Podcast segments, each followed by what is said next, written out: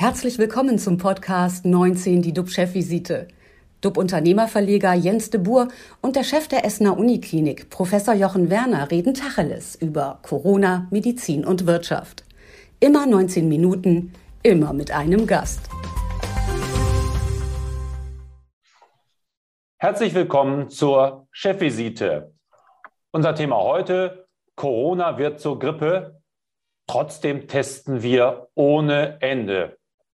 Wie immer mit an Bord mein Kollege und Experte Professor Dr. Jochen Werner, Chef der Uniklinik in Essen. Moin, moin, lieber Jochen.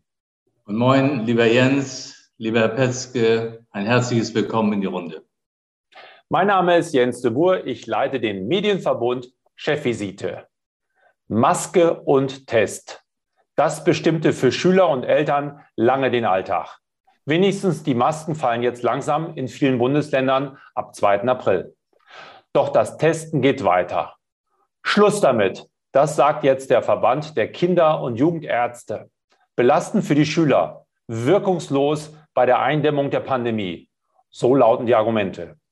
Wir testen ja auch bei Grippeverdacht nicht.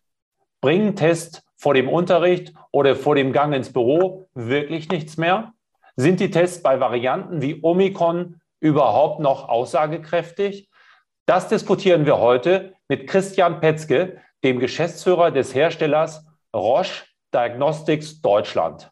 Herzlich willkommen, Herr Petzke. Wir freuen uns, dass Sie heute unser Gast sind. Vielen Dank. Zunächst zu dir, lieber Jochen. Was gibt es äh, bei euch Neues in Essen?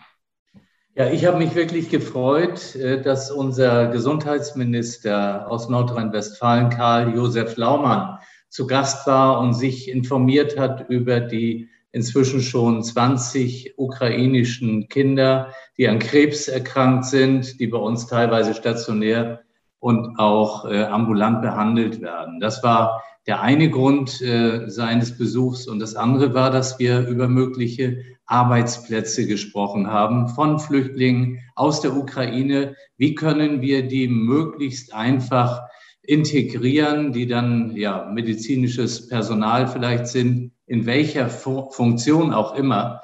Und ich glaube, da ist wichtig, dass man die Bürokratie jetzt nicht alles gleich äh, ja, abdämpfen lässt, sondern dass wir Möglichkeiten entwickeln, hier schnell Hilfe schaffen zu können. Und da sind wir auf einem ganz guten Weg. Und deswegen war das ein positiver Besuch in dem ganzen Dilemma um uns herum. Ähm, das äh, beeinträchtigt natürlich alle Mitarbeitenden, aber die sehen das auch als Signal, wenn der Gesundheitsminister, Arbeitsminister ist er ja auch, zu uns kommt und sich das vor Ort ansieht. Herr Petzke, der Verband der Kinder- und Jugendärzte fordert jetzt einmal ein Ende der Corona-Tests für Schulkinder. Bei Omikron sei eine Eindämmung der Infektion dadurch nicht möglich. Roche hat eine Studie zu den Auswirkungen von Tests durchgeführt.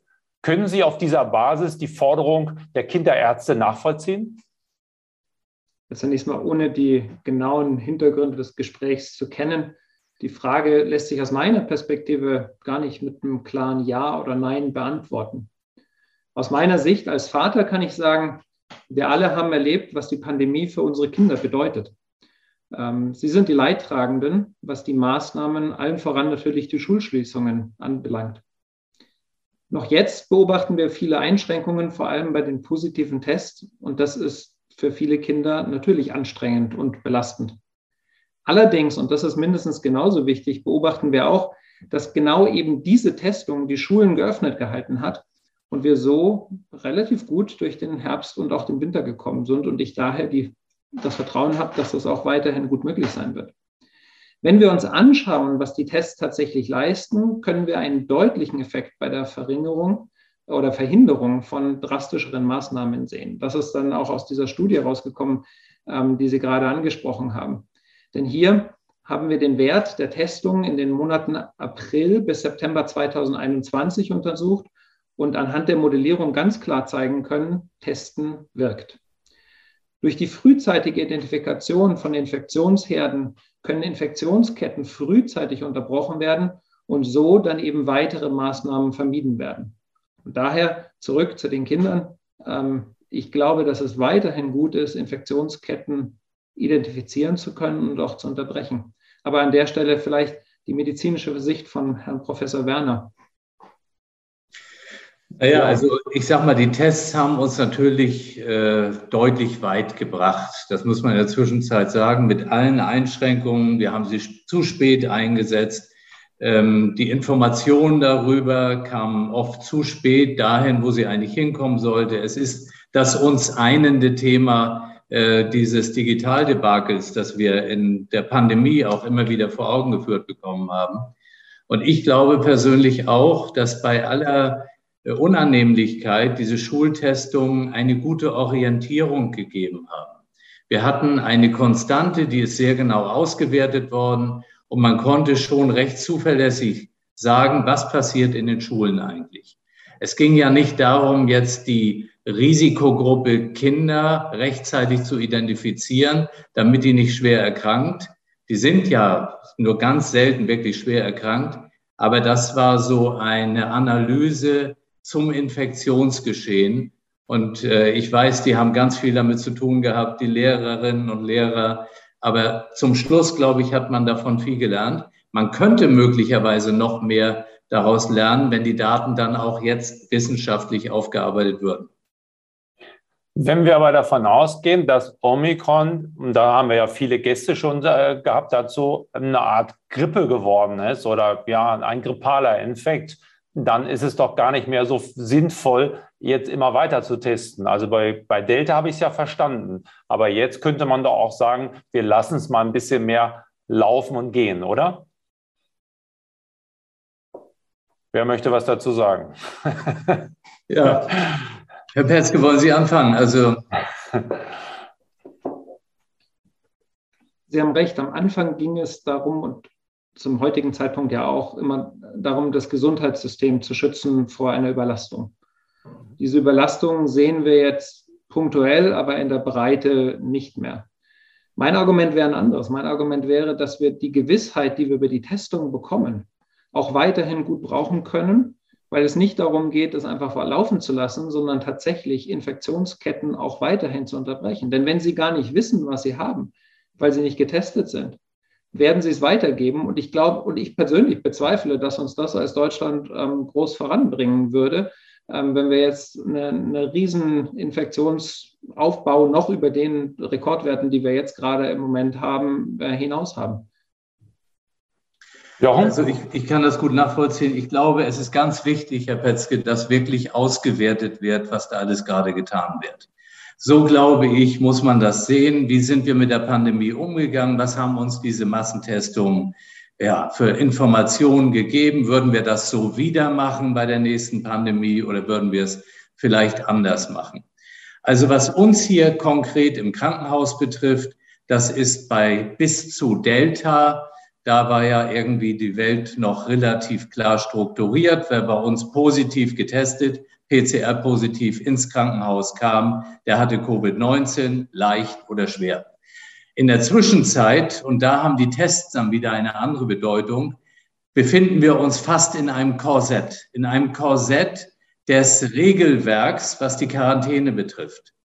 Und wenn wir immer mehr in diesem Korsett, weil immer mehr Infizierte sind, so in unserer Handlungsfähigkeit beeinträchtigt werden, dann kommt es dazu, dass mehr Menschen Schaden nehmen durch die nicht adäquate Behandlung, weil wir einfach keine Leute haben und die zu Hause sitzen ohne Symptomen, als wenn diese dann eben bei uns agieren würden, weil am Schluss gerade bei den mehrfach geimpften, dass die Wahrscheinlichkeit sehr gering ist, dass es eine schwere Verlaufsformen gibt. Und wir müssen jetzt wirklich aufpassen, dass all die anderen, die erkrankt sind, nicht dadurch nicht behandelt werden, weil äh, wir in einem Vorschriftenregelwerk erdrückt werden. Das ist das Problem. Welche weiteren Ergebnisse hat Ihre Studie erbracht oder gebracht? Sind Sie überrascht worden von irgendwas? Na, wir waren die, die Studie hat ja zwei ähm, Ansätze. Das eine war, um zu gucken, ähm, zu wie viel Prozent denn die Testungen ähm, die Verbreitungen unterdrückt haben. Da gab es verschiedene ähm, Modelle, das basierte auf ähm, Literaturanalysen. Der mittlere Wert ähm, ging davon aus, dass die Testung eine Infektionshemmer ähm, von knapp 40 Prozent war. Das heißt, 40 Prozent im mittleren ähm, Effekt ähm, haben äh, Infektionszeiten aufzeigen können, durch die frühzeitige Isolierung dann dazu geführt, dass weitere, noch restriktivere Maßnahmen in dem Betrachtungszeitraum nochmal von April 2020 bis September 2021 dann nicht notwendig waren. Wenn man das Ganze dann in zwei Dimensionen weiter berechnet, dann hat das einmal eine Auswirkung auf das ähm, Bruttoinlandsprodukt. Ähm, denn wenn Sie ähm, Shutdowns, Lockdowns vermeiden, ähm, so war dann die Berechnung der Makroökonomen, sind dadurch dann Schäden von 36,5 Milliarden Euro ähm, vermieden ähm, worden. Was in anderen Worten bedeutet, dass hätten wir die Tests nicht gemacht, in dem Betrachtungszeitraum selbst das Bruttoinlandsprodukt um 0,8 Prozent niedriger ausgefallen wäre, als es jetzt ähm, so der Fall war. Das ist die eine Dimension. Die andere, ebenso oder sogar vielleicht noch viel wichtigere Dimension ist, ähm, was wir in diesem Zeitraum dann sehen ähm, im Gesundheitssystem. Wir können modellieren, dass ähm, durch die Vermeidung von Infektionen ähm, statistisch gesehen dann auch Todesfälle reduziert wurden. Das waren in diesem Fall bei der Studie 62.000 Todesfälle 274.000 Hospitalisierungen und, und ähm, das basiert dann auch wieder auf Algorithmen, 84.000 Einweisungen auf Intensivstationen, die ja bekanntermaßen äh, nicht sonderlich günstig ähm, zu erbringen sind. Also von daher, wenn man all diese Effekte zusammenrechnet, steht auf der anderen Seite ähm, jetzt nicht die Bruttoinlandsproduktbetrachtung, sondern ähm, die Kostenvermeidung. Das waren dann in Summe 2,8 Milliarden Euro, ähm, die die Studie ausgerechnet hatte dass Kosten für das Gesundheitssystem vermieden werden konnten. Wie bereiten Sie sich denn auf den Herbst vor? Rechnen Sie damit, dass es eine neue Welle gibt, dass Sie da auch neue Tests wieder entwickeln müssen? Wir gehen, wir gingen zum Anfang des Jahres davon aus, ähm, dass die ähm, Testung schwerpunktmäßig im ersten Quartal passieren wird. Mittlerweile sieht es so aus, als dass es jetzt auch im Sommer auf moderaterem Level, aber trotzdem mit einer Testung weitergehen wird und dann im Herbst, ähm, wenn die Anstiege wieder kommen, ähm, dann ähm, eine Testung wieder prominenter sein wird. Wir haben bis heute 13 verschiedene Corona-Tests ähm, entwickelt und auf den Markt gebracht, ähm, modifizieren diese natürlich auch, wenn notwendig. Zum heutigen Zeitpunkt können wir sagen, dass alle Tests, ähm, sowohl die äh, Patienten-Selbsttests, also die Lateral Flow-Tests, als auch die ähm, Antigentests in den Laboren ähm, zu den PCR-Tests in den Laboren die Omikron-Variante alle erkennen. Sie sind ja so gesehen jetzt äh, Testweltmeister, Testprofi. Können Sie erkennen oder können Sie uns Mut machen, dass man möglicherweise auch irgendwann andere Krankheiten mit Tests schneller erkennen kann und dann in die medizinische Behandlung gehen kann? Oder ist das äh, meinetwegen sogar Krebs oder sowas? Oder ist das eher etwas, äh, ja, was für die Fantasie ist? Ich glaube, das ist heute schon so. Wenn Sie, ähm, wenn Sie bei Omikron und bei Corona äh, vielmehr haben wir es jetzt eben alle tagtäglich erlebt. Ähm, wir haben alle tagtäglich erlebt, welchen Wert Diagnostik für uns als Bürger, für uns als Menschen hat, weil sie uns Gewissheit gibt. Und ähm, das war vorher auch schon so. Ähm, sie haben die Blutzuckermessungen oder Gerinnungsmessungen, die Sie heute auch in Deutschland schon ähm, bei sich zu Hause machen können, ohne, ins, ähm, ohne in die Klinik fahren zu müssen und dazu noch eine sehr performante ähm, Labordiagnostik, sowohl in den Universitätskliniken als auch im niedergelassenen Bereich. Ich glaube, was sich geändert hat, ähm, Herr de Boer, ist die Wahrnehmung, ähm, welchen Wert, welchen Stellenwert ähm, Diagnostik hat im Sinne der frühzeitigen ähm, Erkennung von Krankheiten. Und ich glaube, äh, was sich verändern muss, Herr Petzke, also diese Testqualität und so weiter, das ist exzellent. Das muss auch weiterentwickelt werden. Das werden sie auch tun. Die Frage ist immer, was man daraus für Schlussfolgerungen zieht. Und ich glaube, für uns ist es alle, für alle ist es ganz wichtig, dass wir auch kritisch bleiben, uns selbst hinterfragen, ähm, ob man manchmal vielleicht übers Ziel hinausgeschossen hat. Also jetzt starren ja alle auf den Herbst und wir warten, was da alles passiert. Und wir sehen ja in der Welt die Verläufe schon oft einige Wochen auch vorher. Wenn sich dann wieder abzeichnet, es ist eine harmlosere Variante, dann glaube ich, dann muss man auch die entsprechenden Konsequenzen ziehen. Das ist das, was ich gerade sagte. Wir können nicht mehr äh, dann mit positiv getestet das gleichsetzen mit, geht jetzt 14 Tage nicht zur Arbeit ins Krankenhaus. So kann das nicht mehr funktionieren. Das müssen wir auch als Lehre mit rausgenommen haben, was gar nicht bedeutet, dass man nicht testen soll, aber dass die Konsequenzen dann andere sind.